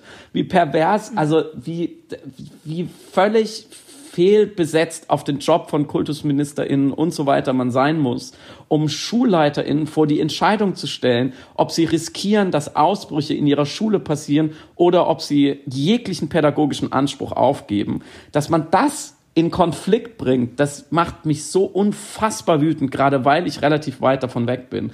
Dass ich Landkarten sehe von, von Baden-Württemberg zu Beginn der Schule jetzt wieder, wo genau diese Systeme am ersten Tag ausgefallen sind und die Landkarten sind tiefrot in den reichsten Gebieten. Das ist doch so unfassbar. Das, ich, ich weiß nicht, wann, wann da in, in der Rückschau irgendwann mal kühl analysiert wird, wo es schiefgelaufen ist. Aber das ist wirklich, das macht einen wirklich nur noch traurig. Und das führt mich zur nächsten Frage weg von diesem Beispiel. Wo haben wir uns denn verbessert? Das fucking Virus hat sich mehrfach mutiert und jetzt hat es einen Weg geschafft, sich um 50 Prozent in seiner Logik zu verbessern. Und damit werden wir noch ein großes Problem kriegen, wo wir gleich drüber sprechen werden. Wo haben wir uns denn verbessert? Wir haben uns verbessert in Sachen Therapie. Wir haben einen Impfstoff entwickelt, unendlich schnell, was natürlich ein, ein Wunder der Technik ist, im wahrsten Sinne des Wortes. Aber an den Stellen, wo wir es aufhalten können, wo wir Lösungen finden mussten, um Übertragungswege einzuschränken, sehe ich so wenige Verbesserungen. Und das Homeschooling ist ein Beispiel. Ähm, zweitens eine Studie zu Sachen, äh, zu, zum Thema Konzerte, ähm, wo rausgefunden wurde, ähm, dass man, dass man äh, klassische Konzerte war, glaube ich, das Beispiel, gut durchführen könnte, wenn man eine zentrale Lüftungsanlage hat und alle Mund-Nasenschutz tragen und dass dann die Aerosolbelastung ähm, so gering wird, dass theoretisch eine Vollbesetzung im Saal möglich wäre. Das hat man drei Tage lang getestet. Es ist Januar. Wir wissen seit April um die Problematik und im Januar haben wir diese Studie und die Erkenntnisse dazu. Mehr muss ich überhaupt nicht wissen. Jetzt haben wir uns beide aufgeregt. Ja, es ist wirklich ein Problem, wenn das Virus sich schneller entwickelt als die Politik. Und während ich diese Diskrepanz ja auf politischer Ebene und auf operationeller mhm. Ebene wahrnehme, ein, ein Virus, das mutiert und schlussendlich in Anführungsstrichen intelligenter wird. Und jemand hat es auf Twitter so schön äh, formuliert, man kann Evolution beim Arbeiten zuschauen und das macht das Virus gerade. Äh, verfalle ich wenn ich das also wahrnehme, verfalle ich in eine Form von Fatalismus der Ohnmacht und alles, was ich dann denken kann, sind einfach mehr oder weniger elegante Variationen von we are fucked. Und ich glaube, besonders deutlich war das, als ich ein, eine arithmetische Epiphanie hatte. Ähm, Karl Lauterbach hatte diese eine Grafik geteilt, die erklärt, was der Unterschied ist, visuell erklärt, was der Unterschied ist zwischen einem Virus, das 50 Prozent infektiöser ist und einem Virus, das 50 Prozent tödlicher ist. Und in einem unendlichen Denkfehler oder auch einfach einer Inkompetenz, was das Lesen von Grafiken und ähm, Zahlen und Gleichungen angeht, musste ich erst darüber nachdenken, um zu begreifen, dass es einen Unterschied macht und dass ein 50 Prozent ansteckenderes Virus wesentlich tödlicher ist als ein 50 Prozent tödlicheres Virus. Und das war für mich so der Moment, wo ich dachte, wenn ich wirklich so lange gebraucht habe, um das zu verstehen. Und ich will jetzt nicht von mir auf andere, auf die mangelnde Zahlenlesfähigkeit anderer schließen. Das haben bestimmt natürlich viele viel schlauer, viel schneller, viel besser verstanden. Aber vielleicht eben manche auch nicht. Mhm. Dachte ich, wie kriegen wir das Abstraktionsvermögen und die Transferleistung, die wir brauchen, um das Denken in exponentiellen Gleichungen überhaupt richtig zu begreifen. Weil auch wenn ich lange drüber nachdenke und auch wenn ich es intellektuell und rational verstehe, schaffe ich es dennoch nicht zu greifen. Es fühlt sich an, als müsste ich über die Unendlichkeit im Universum nachdenken. Mhm. Und ich glaube, ein entscheidender Moment, der mir aber da sehr weitergeholfen hat, mich aber gleichzeitig auch an die Grenzen meiner kognitiven Verständigkeit des Themas gebracht hat, war, als ich mit meinem Vater darüber gesprochen hatte. Wir sind im Auto gefahren und ich war, ich saß da auf dem Beifahrersitz und ich habe ihm das erklärt, ich habe ihm das genau erklärt, wie ich es dir gerade erklärt habe. Und er, mein Vater, ist super gut im Erklären von Mathematik. Und als Kind hat er mir immer alles perfekt erklärt. Und deswegen habe ich, bin ich zu ihm hingegangen und gesagt, ich, ich, also ich verstehe es, aber ich verstehe es auch gleichzeitig irgendwie nicht. Oder ich verstehe, dass ich es nicht begreife. so. Und er meinte, ich zeige dir jetzt eine exponentielle und fängt dann von jetzt auf gleich auf der Straße war jetzt auch nichts, also es war jetzt auch nicht gefährlich, aber ins Gaspedal zu drücken und zu beschleunigen ganz ad hoc beschleunigen. und ich merke plötzlich Stark. in dem Moment, wie es ja nicht nur schneller wird, sondern wie ein Beschleunigungsmoment eintritt, der sich ja selbst potenziert. Also es ist ja nicht nur, es wird mhm. einmal ein bisschen schneller. Das Momentum zeigt mir, wie eben dieser, dieser Schwung einer Beschleunigung erfolgt. Und das ist im Grunde genommen gelebte exponentielle Gleichung. Und das heißt, diese Hockeykurve, die wir visuell wahrnehmen, habe ich dann in dem Moment unter meinem Körper gespürt. Und dann habe ich natürlich auch so, ah, Paps, passt schon, ich habe es verstanden, ich habe es verstanden. Und der Witz ist, ich habe es haptisch verstanden oder ich habe es sinnlich verstanden, wie eine Beschleunigung erfolgt. Also wie es sich anfühlt, wenn etwas mhm. sich dupliziert und dann nochmal dupliziert und dann nochmal dupliziert und dann nochmal dupliziert und dadurch immer schneller wird. Und immer noch habe ich es aber nicht begriffen oder durchdrungen. Rede mal, wie kriegen wir das denn hin? Wie kriegen wir das vermittelt? Das ist ja auch äh, für alle politischen Prozesse mhm. relevant, dass ja nicht nur wir das verstehen, auch als zivile Person, als Citoyen, als Bürger, sondern ja auch in politischer Ebene jeder das mindestens genauso fühlt. Also das Fühlen einer Kurve. Wie, wie machen wir das? Ach, Samira, das freut mich, dass du die kleinen Fragen mal stellst. Äh, neben sind wir allein im All. Was ist der Sinn des Lebens? Und äh, wenn es Gott gibt, warum meldet sie sich nicht mehr bei uns? das, ist, fantastisch. Äh, ich, ich, ich, ich, muss kurz nachdenken, aber nur kurz. Ähm, ich danke deinem Vater auch an dieser Stelle. Könnte er Deutschland mal auf den Beifahrersitz setzen als Ganzes und dann einfach ähm, kurz dieses Experiment äh, vorführen? Und tatsächlich ähm, passt es ich, mache mir seit ein paar Tagen wieder viel Gedanken um Metaphern, wie man, wie man diese Situation fassen mhm. kann. Und ich war auch, nachdem ich mit jemandem gesprochen habe, der in die, im politischen Betrieb arbeitet und wir so alle Argumente ausgetauscht haben, hat er gesagt, naja, man hofft halt, dass es schon nicht so schlimm wird und man mit einem blauen Auge davonkommt und äh, gerade noch mal dran vorbeischlittert, äh, mehrere Metaphern. Ich dachte, dann, ja gut, dann, dann sitzen wir wirklich in einem Auto, was auf eine Wand zu rast, von der wir aber nicht genau wissen, wie weit sie weg ist und statt von der Bremse mhm. zu gehen, lenken wir nur so ein bisschen nach rechts oder nach links, weil wir denken, dann, dann, dann touchieren wir sie vielleicht nur, aber auf die Bremse wollen wir nicht gehen, weil Bremsen ist blöd und kostet Geld. Ähm, und äh, das funktioniert natürlich nicht was ich mhm. äh, sehr empfehlen kann zum Thema exponentielles Wachstum, ist ein Buch von Christian Stöcker. Das heißt, das Experiment sind wir. Der Mann hat eigentlich ähm, ein ganzes Buch eben über diese seltsame Funktion geschrieben, was passiert, wenn man nicht 2 plus 2 plus 2 plus 2 rechnet, sondern 2 mal 2 mal 2 mal 2. Ähm, und da gibt es ja so ein paar ganz gute Geschichten, um das verdeut zu verdeutlichen. Ich finde immer eigentlich eine eigentlich Negativgeschichte ganz mhm. gut äh, liebe Pauis, liebe HörerInnen, nehmt mal ein Blatt Papier und guckt mal, wie oft ihr es falten könnt. Nämlich, ich glaube, ein DIN A4-Blatt, wie viel sind es? Achtmal und dann ist nämlich Schluss. Das ist negat sozusagen negatives exponentielles mhm. ähm, Wachstum. Es, ist, es hat viel weniger Spielraum, weil es auch da viel, viel schneller eskaliert sozusagen und es viel zu dick wird, um es zu falten. Und genauso ist es, wie viele DIN A4-Blätter muss man nebeneinander herlegen, wenn man doppelt so viel nimmt, bis zum Mond zu kommen. Gar nicht so viele, weil es sich eben jedes Mal verdoppelt und so weiter und so fort. Ähm, und ich glaube, wir müssen verstehen, dass wir in dem Sinne nicht durch eine hügelige Landschaft laufen, wo immer alles so sanft ansteigt und man so das so überblicken kann, sondern wir laufen durch Straßenschluchten mit Wolkenkratzern. So hoch geht die Kurve, wenn wir nicht aufpassen. Mhm. Und wir fragen uns das ja jetzt gerade wieder ähm, wegen den Mutanten oder der B117-Mutante, von der die Frage ist, ähm, von der wir wissen, sie ist eben so viel, wie du gesagt hast, ungefähr 50 Prozent ansteckender und geht, wird deswegen mhm. viel, viel schneller in ein exponentielles Wachstum kommen als die Virusvariante, die wir jetzt kennen, die wir mit den jetzigen Maßnahmen eben in einem Wachstum halten können, was gerade nicht exponentiell ist. Und die es wird ja gerade noch erzählt, dass wir schauen müssen, wann sie hier ist und wann sie dann exponentiell wirkt, sozusagen. Mhm. Ich mich frage, wie soll, man, wie soll man verhindern, dass sie kommt? Weil, wenn sie so viel ansteckender ist, dann setzt sie sich ja jetzt gerade schon gegen die anderen Varianten mhm. durch. Sonst wäre sie ja nicht so viel ansteckender. Es ist ja ihr einziger Zweck, dass sie ansteckender ist, dass sie, das, dass sie sozusagen das Geschehen übernimmt.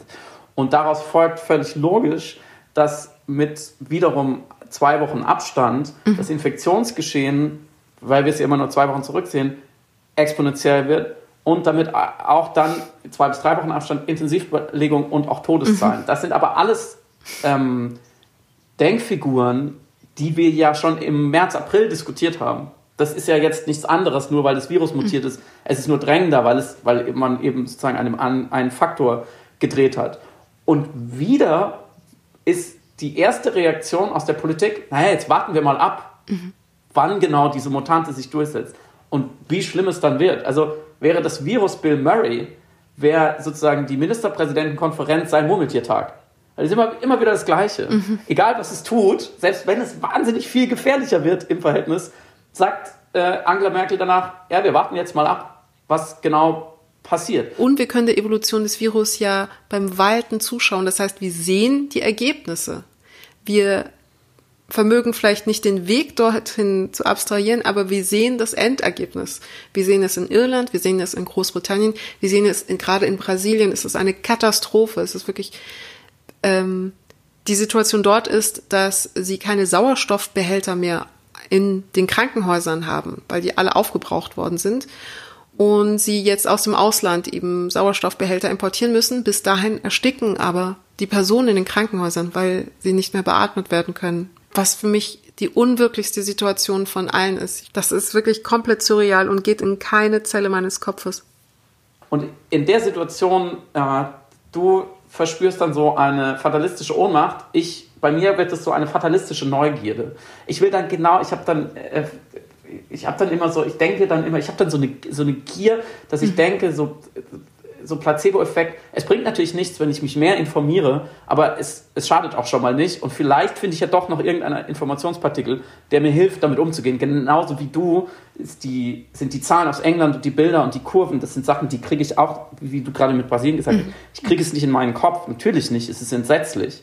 Und es ist auch eine Frage der Psychohygiene, das vielleicht nicht so ganz nah an sich ranzulassen. Aber mir hilft dann eben nochmal zu gucken, was genau für Geschichten erzählen uns gerade die PolitikerInnen wenn sie doch eigentlich die Geschichte vom exponentiellen Wachstum und der enormen Vorsicht und jeder möglicher Maßnahme erzählen sollten. Stattdessen erzählen sie, wie es, es fühlt sich schon Jahre wieder an, aber Herr Kretschmer aus Sachsen, er hätte ja erst verstanden, wie schlimm diese Pandemie ist bei einem Krankenhausbesuch. Äh, Manuela Schwesig erzählt bei Anne Will, der einzige mhm. Weg aus der Pandemie, den wir haben, das haben wir die Maßnahmen gezeigt, die nicht richtig wirken, ist die Impfung. Mhm. Ja, was äh, das Narrativ ist bekannt, das hat Jens Spahn schon vor längerem implementiert. Ähm, das ist so, das ist so äh, magisches Denken hinsichtlich mhm. des, des, des, schwarzen Schwans der Te Technologie, der ja sogar uns auch noch geschenkt wurde, weil wir tolle ForscherInnen haben und es sehr schnell gegangen ist. Aber es ist natürlich eine glatte Lüge, weil es gibt natürlich noch andere Wege aus einer Pandemie. Ähm, aber so ist natürlich auch eine denkbar praktische Ablenkung. Ähm, das ist, fühlt sich dann so ein bisschen an, als mhm. würden die Kapitäne auf der Titanic stehen und mhm. wenn du den Eisberg sichtest und diskutierst, oh Gott, wie schlimm wird es, können wir noch bremsen, schlittern wir dran vorbei, sagen die, mhm. die Rettungsschiffe sind der einzige Ausweg aus dem Eismeer.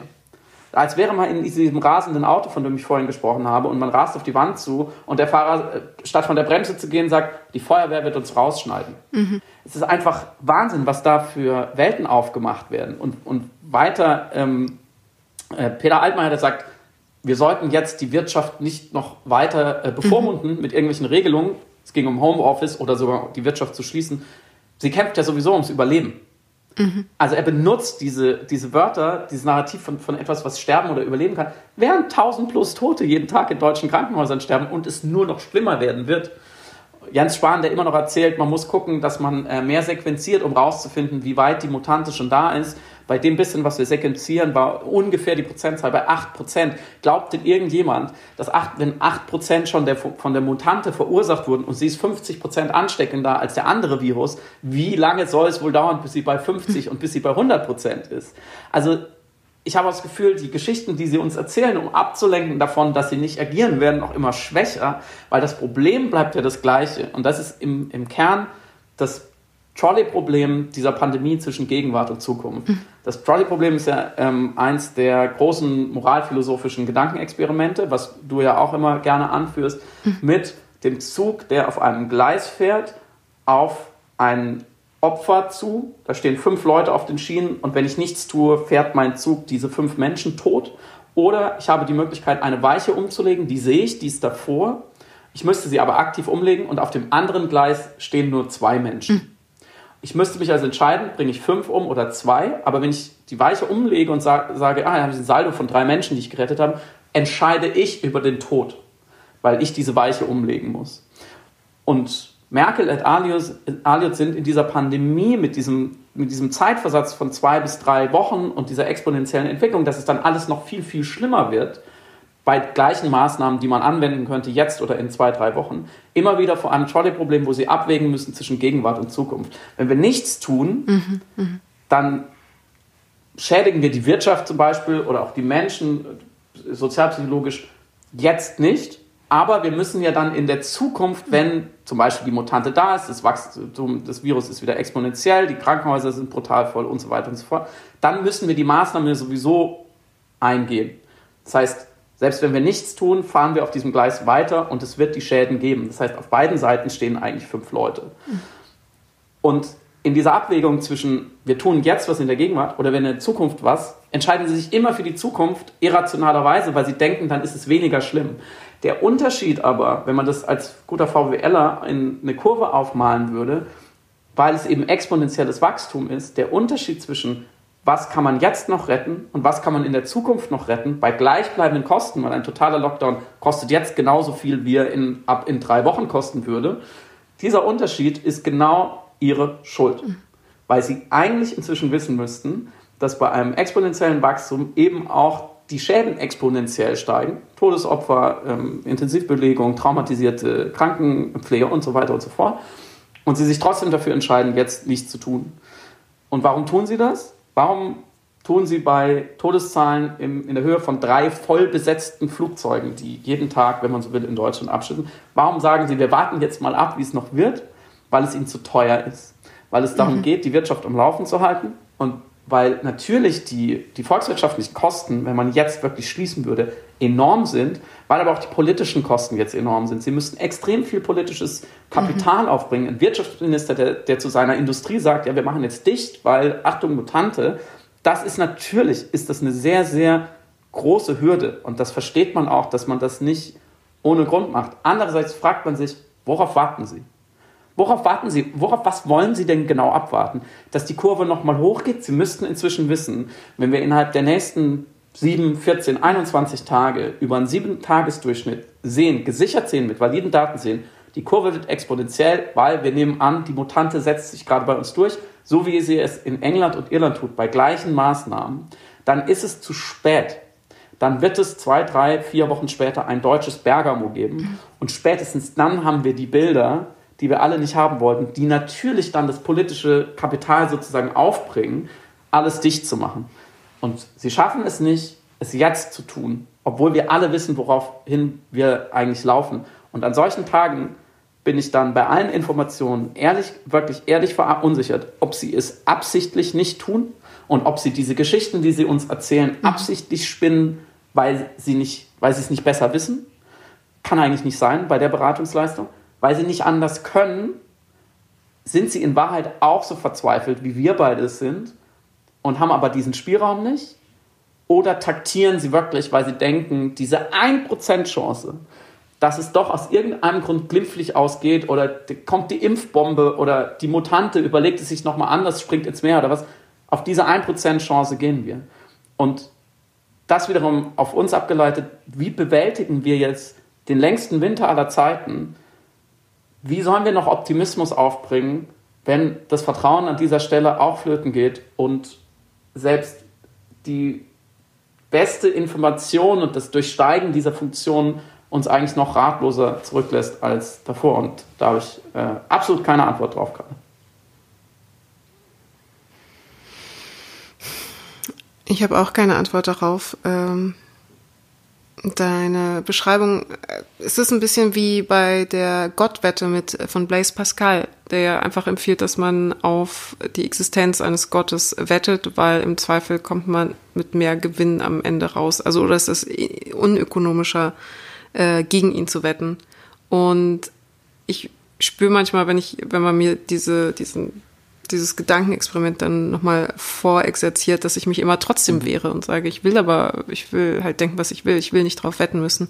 Und so fühlt sich das tatsächlich in umgekehrter Form in Bezug auf die, den positiven Ausgang der Corona-Verläufe an, dass eigentlich am sinnvollsten es wäre, komplett pessimistisch auf die Worst-Case-Szenarien hinzuwetten, um dann am wenigsten Risiko am Ende eingegangen zu sein, sprich die Anzahl der Toten zu reduzieren und nicht zu sagen, nein, wir äh, ordnen uns dem Markt unter und verschieben den äh, verschieben die Verluste, die wir jetzt befürchten, auf eine äh, Zukunft, indem wir sagen, vielleicht schaffen wir es jetzt zu sparen und äh, sparen dann auch später. Dabei sind ja die Verluste, die dadurch entstehen, noch viel, viel größer in der Zukunft. Exakt. Und da kann ich, ich kann das dann auch nur auf natürlich eben, also da agieren Menschen, die genauso Wahrnehmungsverzerrungen und Wahrnehmungsfehler haben wie ich im Kleinen mit einer, äh, mit, ich bin ja dann auch nur eine zivile Person, die dann so, oh, ein Twitter-Grafik anschaut und feststellt, oh, hat sie einen Denkfehler gehabt, Mensch, da korrigiere ich mich jetzt aber und das passiert aber in aggregierter mhm. Form äh, mehrfach in, in, in, also verschiedene Verzerrungen, verschiedene Biases, ob es jetzt Kompetenz, gegenseitige Kompetenzbestätigungen sind, ähm, äh, Fehlwahrnehmungen, nicht das Abstraktionsvermögen, dennoch zu haben. Und wir beobachten es ja selbst an uns. Ich weiß noch, wie wir an, äh, am Tag der Wahlen, wo plötzlich immer mehr rote Stimmen reinkamen, oder ich zumindest dann dachte, oh nein, was ist, mhm. wenn er jetzt doch gewonnen hat, obwohl natürlich meine Ratio wusste, nein, nein, nein, die Briefe kommen doch noch rein. Der Intellekt hat aktiv gegen irgendwie den Affekt ankämpfen müssen, gegen die Wahrnehmungsverzerrung ankämpfen müssen. Ähm, oder das andere Beispiel war für mich jetzt interessant in Bezug auf die Pflegeberufe. Ich äh, sage hier, es gibt keine Zahlen für die Pflegeberufe und jeder schickt mir jetzt eine anekdotische Evidenz und sagt, ich kenne aber eine Person, bei der mhm. war das anders und deswegen ist das jetzt die gegebene Realität. Und ich sage, ja, aber es gibt keine quantitative Erhebung und trotzdem schlägt die anekdotische Evidenz, schlägt der eine, die eine Geschichte von dem Nachbarn, die eine Geschichte von der Person, die man im Bus getroffen hat, immer die Zahlen. Und wir sehen es sogar eben bei einem Kretschmer, der sagt, ich habe mit Facebook-Leuten kommuniziert und die haben haben mir das alles so dargestellt und deswegen war das meine Sicht der Dinge. Und wir können es jetzt sogar noch aufziehen, dieser sogenannte Mega-Lockdown, der als Begriff von der Bild gesetzt worden ist, auf die Agenda nachrichtlich gesetzt worden ist, das ist jetzt, woran sich auch eben gestandene Politiker abarbeiten und ein Christian Lindner reagiert also nicht auf das politische Prozedere, sondern auf eine Information, die er in einem Boulevardblatt über potenzielles politisches Handeln gelesen hat. Und alle ziehen nach und reagieren wiederum auf das, was Christian Lindner dann wiederum gesagt hat. Das heißt, alle reagieren auf potenzielle, auf Hypothesen und Simulationen und Antizipationen, die so noch gar nicht da mhm. sind weil ihre Wahrnehmung aber sagt, das ist jetzt die Wirklichkeit, auf die wir jetzt, zu der wir uns verhalten müssen. Und ich glaube, all diese Sachen, also um quasi diesen Vorwurf der einer möglichen Absicht aus Ignoranz rauszunehmen, ist eher ein Aggregat sehr vieler Fehlerfenster, also in äh, Aviation wird es, wenn, wenn versucht wird herauszufinden, warum ein Flugzeug abgestoßen, äh, abgestürzt ist, hat man festgestellt, mhm. es sind einfach immer die Fenster, die einfach alle aufgereiht waren und das Flugzeug ist quasi durch diese Fehlerfenster hindurchgeflogen und genauso verhält es sich jetzt eben auch hier. Also wir hatten den Feedback-Loop ja bei Trump schon angesprochen und ich glaube, die Politiker hier sind davor auch nicht gefeit. Also wenn sie tatsächlich immer mit falschen Quellen arbeiten oder mit ähm, einer bestimmten Form von Quelle oder sowas, dass sie dann zu anderen Schlüssen kommen oder zu Schlüssen, die ihre eigenen Antizipationen und Projektionen selbst bestätigen, dann ist das, äh, ist das fast leider logisch, dass es dann äh, zu dieser Wahrnehmung der zum Beispiel äh, äh des Umgangs mit Marktlogiken, Mark, Marktlogiken Volk führt. Mhm. Oh Gott, danke. Deutsch. Mm. Deswegen, ähm, da, dieser ganze lange Absatz, nur um zu sagen, ich weiß es tatsächlich auch nicht. Ich weiß nicht, ob mehr Information auch mehr hilft. Mehr Kritik an der Regierung mehr hilft. Ich kann es dir nicht sagen. Mich schockiert dann so etwas, wenn Kretschmer sagt, ich habe das nicht gewusst. also dann weiß ich, dann stehe ich da nicht und sage, ich Alter, was, was soll man denn jetzt noch dazu sagen? Also, was soll man denn noch machen? Ja. Also, äh, wenn ich Ihnen all das, was du gerade aufgeführt hast, an unbewussten äh, intellektuellen Fehlleistungen zugestehe, mhm. ähm, fair enough. Was ich zunehmend enorm schäbig finde, sind die Momente, wo ich das Gefühl habe, sie lügen uns an. Mhm, mh wenn Altmaier in dem Interview, was ich eben schon zitiert habe, sagt, ähm, soweit man weiß, hat man ja keine Daten dazu, dass in Betrieben Ansteckungen passieren, ja, womit er die Wirtschaft schützen will. Ähm, in einer Situation nicht mal mit sich darüber diskutieren lässt, ob man vielleicht aus dem Homeoffice-Appell eine, einen Homeoffice-Beschluss macht, mhm. damit die Leute nicht mehr in die Büros müssen, also spricht man mal mit fünf ArbeitnehmerInnen ähm, jenseits der Medienbranche, ist unfassbare Zustände, wie wenig die Leute geschützt werden und wie sehr die äh, Betriebe eben darauf bestehen, dass die Leute ins Büro gehen, in so einer Situation. Ähm, und dann behauptet der Wirtschaftsminister, man wüsste ja von nichts. Das finde ich schäbig. Mhm. Ich finde es schäbig, wenn Jens Spahn äh, in einem Deutschland-Interview ähm, sagt, man könne ja äh, vom Staat aus Schulen, Betriebe und das öffentliche Leben äh, schließen, wie man will. Das macht keinen Sinn, solange die Leute sich nicht an die Regeln halten. Mhm. Also er schiebt wieder einmal, wie schon oft in der Pandemie viele PolitikerInnen gemacht haben, den schwarzen Peter zur Bevölkerung, was einerseits finde ich, sich nicht ziemt. Äh, Ob es der Wahrheit entspricht, ist eine ganz andere Frage. Es ist eine ganz billige Ablenkung und vor allem ist es gefährliche Rhetorik, mhm. weil es die Leute spaltet weil sowieso alle denken, ja, der Nachbar ist schuld und, und äh, die Tante, die kann, weiß ich ja nicht zu benehmen und warum die Kollegen, die trinken ja auch noch einen zusammen. Es ist enorm wichtig, dass wir nicht in so eine, in so eine verantwortungskleinteilige Diskussion wiederkommen wie im Frühling, wo Leute dann Bilder gepostet haben von Leuten, die sich nicht richtig verhalten. Es darf ein Gesundheitsminister dieses Narrativ nicht bedienen. Mhm das Narrativ der Alternativlosigkeit, wie schwer sich die ähm, überhaupt kein Fehlerbewusstsein zugibt und eben sagt, naja, die Impfung ist sowieso der einzige Weg, was impliziert, es ist so ein bisschen egal, was wir alles verbocken. Das sind alles so ähm, Punkte, wo aus einem Lapsus und natürlich aus einer komplexen Situation einfach eine, eine, politische Unredlichkeit entstehen.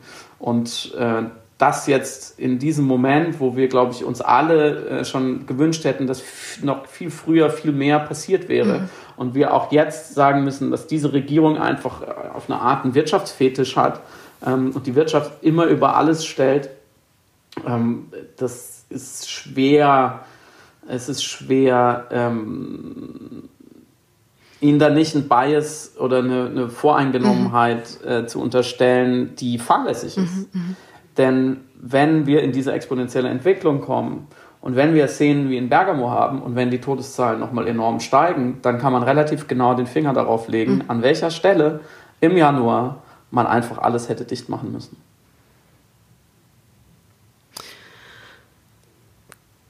Können wir auf dieser Note. Was habe ich dir denn den, jetzt habe ich dir den schwarzen Peter zugeschoben. Äh, geschoben. Äh, nein, hast du ja gar nicht. Ähm, äh, also man, es ist ja vielleicht auch ähm, wie erkläre ich das? ähm, selbst ansozialisierter Drang mit einem positiven Ausklang immer eine Podcast-Folge zu beenden, weil man denkt, das ist angenehm, aber vielleicht ist das, vielleicht ist, ist das gerade die Situation. Vielleicht können wir jetzt gerade nicht angenehm aufhören und sagen, wir sind, we're fucked. Aber es fühlt sich Noch sehr schlecht ganz. an. Es fühlt sich sehr schlecht an. Ich, kann, ich habe ein schlechtes Gewissen unseren Hörern gegenüber, sie jetzt damit zu verabschieden. Und ich habe gleichzeitig ein schlechtes Gewissen der Wirklichkeit gegenüber, es versuchen äh, zu, zu wollen, so irgendwie ähm, persönlich enden zu wollen. Das geht nicht. Okay, es gibt aber vielleicht einen klitzekleinen Hoffnungsschimmer in Form von einem Anforderungskatalog namens Zero Covid. Den jetzt auszuführen würde ein bisschen zu lange dauern. Immerhin haben wir schon, glaube ich, über eine Stunde. Aber geht am besten einfach auf die Seite und schaut euch an, was da drin steht. Da sind ein paar sehr wichtige, sehr richtige Aussagen und vielleicht hört man auf das Appell, hört man auf den Appell, ja. Es ist auf jeden Fall hoffnungsspendend. Absolut. Ähm, es lohnt sich auf jeden Fall, sich das durchzulesen und eventuell zu unterschreiben und zu verbreiten. Zero Covid. Mm, und dann haben wir es doch geschafft, Samira, mit einer positiven Note zu enden. Yay heute. Ich, ich würde sagen, sagen ähm, wir hoffen, es geht euch gut. Wenn es euch nicht so gut ist, ähm, meldet euch bei jemand. Niemand ist alleine. Es gibt Stellen, wo man sich hinwenden kann. Und auch dieser Winter wird ein Ende haben. Das ist sicher. Definitiv. Schönes Wochenende. Schönes Wochenende. Ciao. Ciao.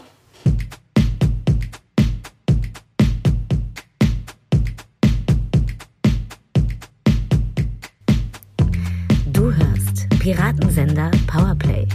Das Gespräch am Ende der Woche mit Samira El-Wasil und Friedemann Karik.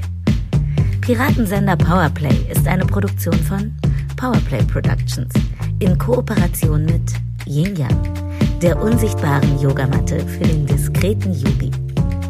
Du willst Yin Yang zwei Wochen kostenlos testen? Abonniere diesen Podcast überall und gewinne gutes Karma.